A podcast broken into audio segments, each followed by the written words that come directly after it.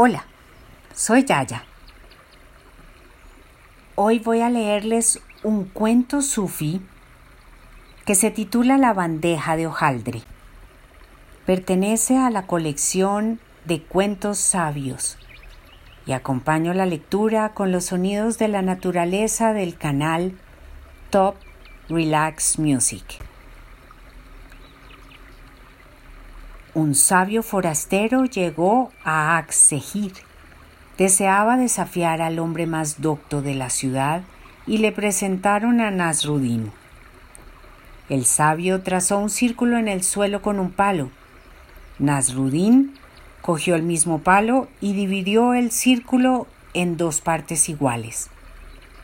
El sabio trazó otra línea vertical para dividirlo en cuatro partes iguales.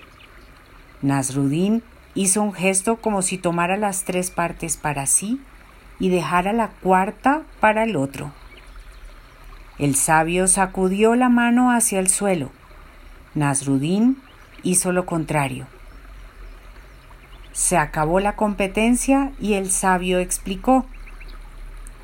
Este señor es increíble. Le dije que el mundo es redondo me contestó que pasa el ecuador terrestre por el medio. Lo dividí en cuatro partes. Me dijo, las tres partes son de agua, la cuarta es de tierra. Le pregunté, ¿por qué llueve? Me contestó, el agua se evapora, sube al cielo y se convierte en nubes. Los ciudadanos deseaban conocer la versión de Nasruddin quien, sin pensarlo mucho, dijo, ¿Qué tipo más glotón? Me dijo, si tuviéramos una bandeja de dulce de hojaldre, yo le dije, la mitad es para mí. Me preguntó, si lo dividiéramos en cuatro partes, yo le contesté, me comeré las tres partes. Me propuso, si le echáramos pistachos molidos, yo le dije, buena idea pero creo que se necesita un fuego alto. Quedó vencido y se fue.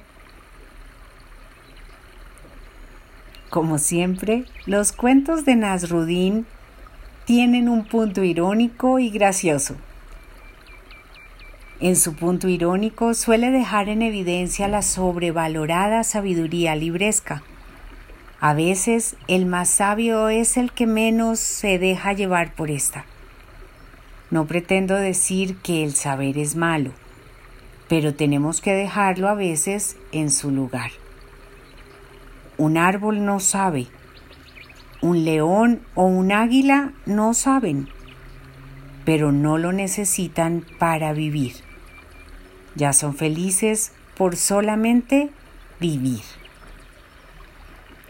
Con todo mi cariño, ya, ya.